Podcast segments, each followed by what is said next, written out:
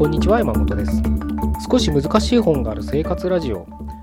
この番組は哲学書や思想書などに興味ある方が私も読んでみようかなと思うきっかけを提供する番組です。それでは178回目です。よろしくお願いします。今日はですね映画をちょっと紹介したいなと思います。あの少しねいつもとテイストが違うと思うんですけれどすごく、えー、面白い映画だなと思ったしうん僕が、えー、結構、えー、あなたにお伝えしているお伝えしたいことでもあるかなと思ってですね、えそれをすごくエンターテインメントとして表現してくれてるのでくれてるってなんか偉そうですけど あのやっぱ才能ある人は違うななんて思って見てたんですけど、まあそういった映画にちょっと出会ったので、ご紹介させていただきますね。で、それは何の映画かっていうと、プラダを着た悪魔って映画ですね。あの、ご存知の方も多いと思います。もう最近の映画じゃないですよね。10年ぐらい前の映画ですかね。あの、すごくヒットした映画なので、もう実際見たよって人もいるでしょうし、まあ名前だけはね、聞いたことあるって、まあ本でもね、小説でも売れ、原作売れてたと思うので、そっちで読んだよって人もいるかとは思うんですけど、まあ日本に関しては多分、うん、映画で見た人の方が多いのかななんていうふうには思うんですけれど、その映画をね、えー、ちょっと今日は紹介したいなと思うんですね。で、この映画ね、あの見たきっかけっていうのが、僕のあの知り合いの女性から勧められたんですよ。あの山本さん絶対見た方がいいですと。もうアン・ハサウェイがすごく素敵ですからっていう感じでね、このぐらいのテンションで、あの、ほんとね、キュンキュンね、してる感じがしたんですよ、その彼女がね。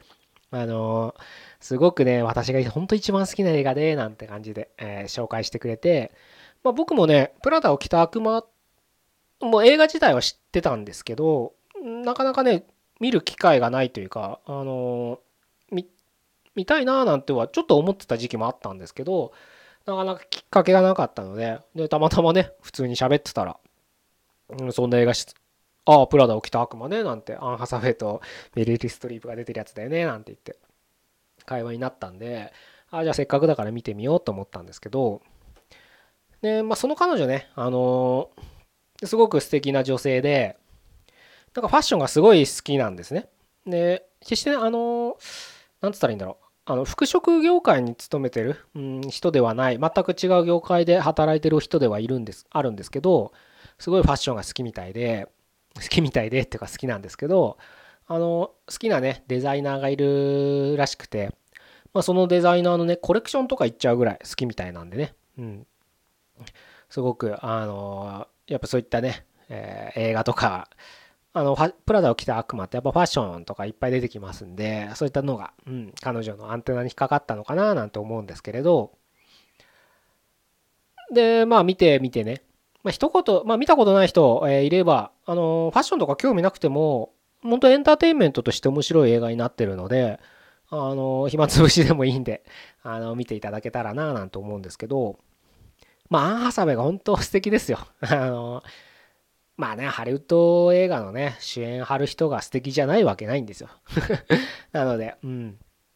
あの、そんなこと言うだけ野暮なのかもしれないんですけど、すごく、あの、多分、魅了される？うん。あの、メリーに首ったけのキャメロン・デアスの衝撃的なぐらい あれもすごい素敵でしたよね。うん。ああいう感じで、うん。男性も女性も夢中になっちゃう。うん素敵さがね美しさがあるななんて思いましたけれどあのストーリー的には一言で言えばそのアン・ハサウェイが演じる主人公の成長ストーリーなわけですよ。まあこんな簡単に言っちゃうと怒られるかもしれないですけどまあストーリーなんてねまあ大概いくつかのパターンに分かれるわけですからまあその大きなね、え成長ストーリーっていうふうに捉えてもうんいいのかななんて思うんですけれどまあ、あのジャーナリスト志望なんですねアン・ハサウェイの役が。ただなんかひょんなことからそのファッション雑誌の編集長のアシスタントにね就職することになって、まあ、そこでね彼女あのファッションには全く興味なかったんだけどあのまあいろいろ失敗とかあって、うん、自分も変えていかなきゃってことでまあねファッションの最先端の雑誌ですので、まあ、世界のすごく有名な雑誌、うん、すごくというかね誰もが憧れる、うん、雑誌のね編集長のアシスタントですからやっぱりそのまずはねファッションを変えてみようみたいなシーンがあるんですけどもうそこでガラッと変身するわけですよアン・ハサウェイが。まあ僕からしたらそのファッションに興味ないあのその作中ではねほんとみんなにねダサいって言われてねおばあちゃんの古着を着てきてみたいなねあのバカにされるシーンとか描かれてましたけどまあその服さってアン・ハサウェイが着たら何着たって似合うじゃんって思っちゃうんですけどまああの一応ねそれは置いといてやっぱねすごいね途中でもガラッと変わるんですよアン・ハサウェイが。もうね綺麗がより綺麗って言ったら 語彙力が少なくて申し訳ないんですけど本当にね服で人って変わるなって思えるぐらい全く別人なんですよ。まあそういうふうに描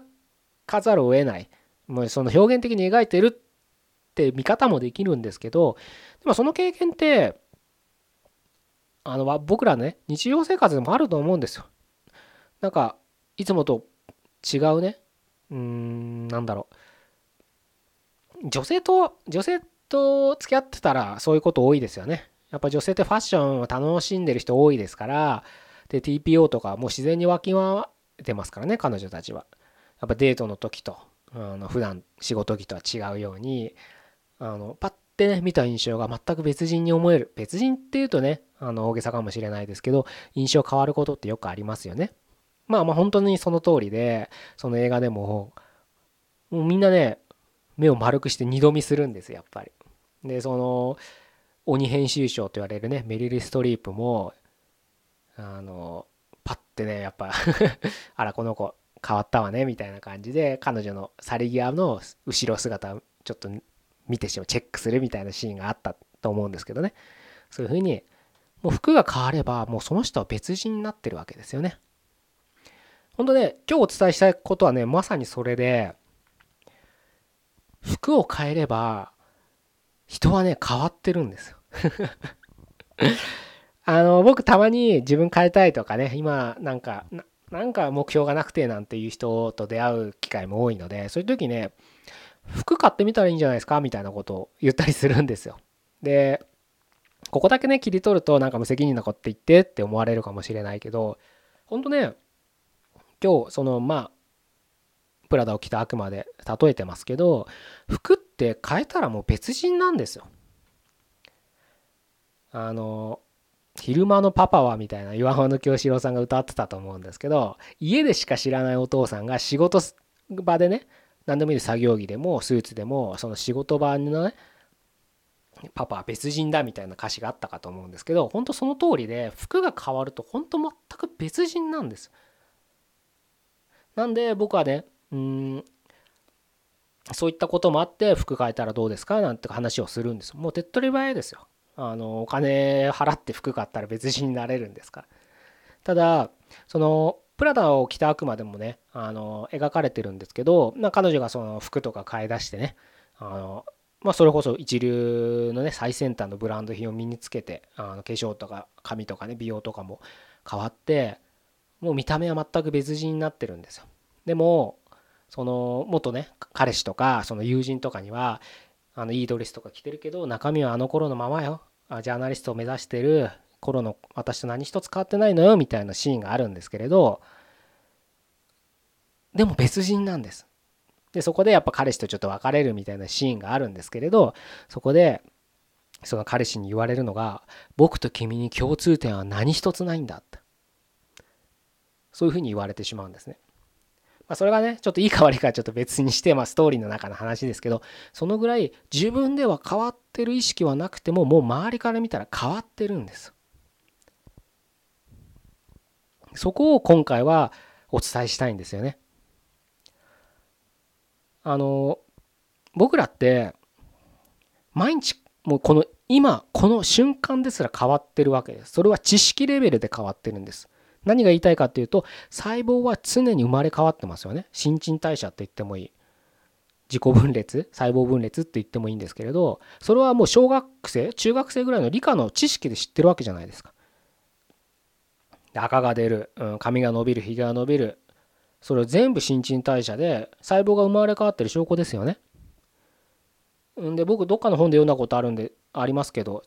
あの確か人間3週間でもう全ての細胞って入れ替わってるらしいんですよ。確かね。うん。このぐらいで。だから変な話って言えば3週間前の自分と今の自分は何一つ共通のものなんて持ってないでもそういった知識は本とか学校で習った勉強で覚えてるあわか知れるわけじゃないですか。でも実感できないですよね。3週間前の自分と今の自分が別人と思えないですよね。なぜなら意識はずっと一貫してあるから。でも体は別人なんです。そこなんですよね僕らのそういうん自分を変わりたいとか変身願望とかね。あのところで悩むところはまさにそこなんです意識は変化を実感できないんですよ。変な話、うん、体重とかねレコードしててダイエットとかで、うん、5キロ痩せた。服のサイズもワンサイズ下がった。確かに数値でもそう着る服もそう変わるでしょう。でも自分は変わった実感ないんです不思議なんですけど。つまり僕らは変わったなんて実感できない生き物だっていうふうに思えばいいんです。思えばいいっていうかそういうものなんです。でも変えたい。じゃあどうすればいいか。服を変えてしまいなさい。ダイエットすればいい。体重増やしたらね体重増やせばいい。といった分かりやすいところで変えてしまえばいいんです。そうすると自分は変わった実感ないけど周りからの評価が変わりますから。大きくなったね。痩せたね。あ今日の服素敵だね。それでやっと自分はあ変わったのかもって少し思えたりするんです。それが一歩一歩あの積み重なると自分の目標としてるところにたどり着いてるのかもしれない。だからなんか何していいかわからない。どうしたらいいのかわからないって時はもう手っ取り早く、まあ、痩せるのって時間かかるじゃないですか。体重増やすのも時間かかりますよね。うん。だからもう手っ取り早く変えたいんだったら服変えてしまえばいいんですそれはあのできれば背伸びするできる服今までブランド品全く興味なかったのにブランド品を買ってみるそれはねなんかね散財するっていう感じじゃなくて自己投資って感じで買ってほしいんですよね。あのブランド品嫌いな人って言いますよね。なんか無駄にあんな高いものを見て。それはそれでその意見もわかるんですけどそれはでもね少しもったいないと思う。あのそれは服を、ま、機能面でしか見てないからなんですよ多分そういった意見が出るの。確かに機能だけ見てたらカバンとか1個で十分ですよね。靴だって1足で十分です。服だって春服と夏服？23着持ってれば着回しできます着回しとか毎日洗ってもできますよね着れればいいあったかい暖を取れればいいそれだったらもうそんな必要最低限のものはいらないんですでも今までお伝えしたように服はその人そのものなんですそう考えたら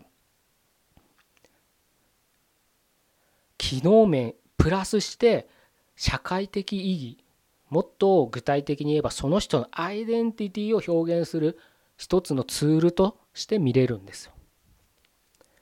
そう考えた時にまあブランド品でもいいですしまたはもうちょっとねブランド品じゃなくたって無あのね無名のものでもいいけど自分がこういう人間でありたいっていうものであればそういったものを身につけてみる。例えば自分は日本の古き良きあの文化を継承してその継承というかねそういったものに身をまといたいっていうんだったらあの着物を着るとかねそういうのだって一つのアイデンティティなわけですよそういった側面がね洋服ファッションにはあるわけです。それを自覚して着てみる買ってみる。そうすると今までとりあえず着れればいいやとかいうところから一つ世界が一個変わってくるのかなと。それはひいては自分が変わってる。っていう評価を周りから見られてで自分自身自己成長につながるんじゃないかなというふうに思うので。あの僕はすごくねそういうふうに生きてるんで僕は。うん。あの今日の今日というかねあのプラダを着た悪魔をねまさに本当そんなところが描かれてるんじゃないかななんていうふうに思ってですね。うん。ちょっとご紹介したいなと思って今日はこういう話をさせていただきました。あの別に難しく考えなくても本当純粋にあの 素敵な映画だったんでうん。アン ハサウェイに多分みんな恋すると思いますよ。男性も女性も問わず。すごく素敵な女優です。女優というかね、人間として美しいななんて思う思いますので、ぜひぜひ、あの、興味ある方は見て、あの、いろいろとね、楽しんでいただければいいかなというふうに思います。じゃあ今日は以上で終わりたいと思います。178回目でした。ここまでどうもありがとうございました。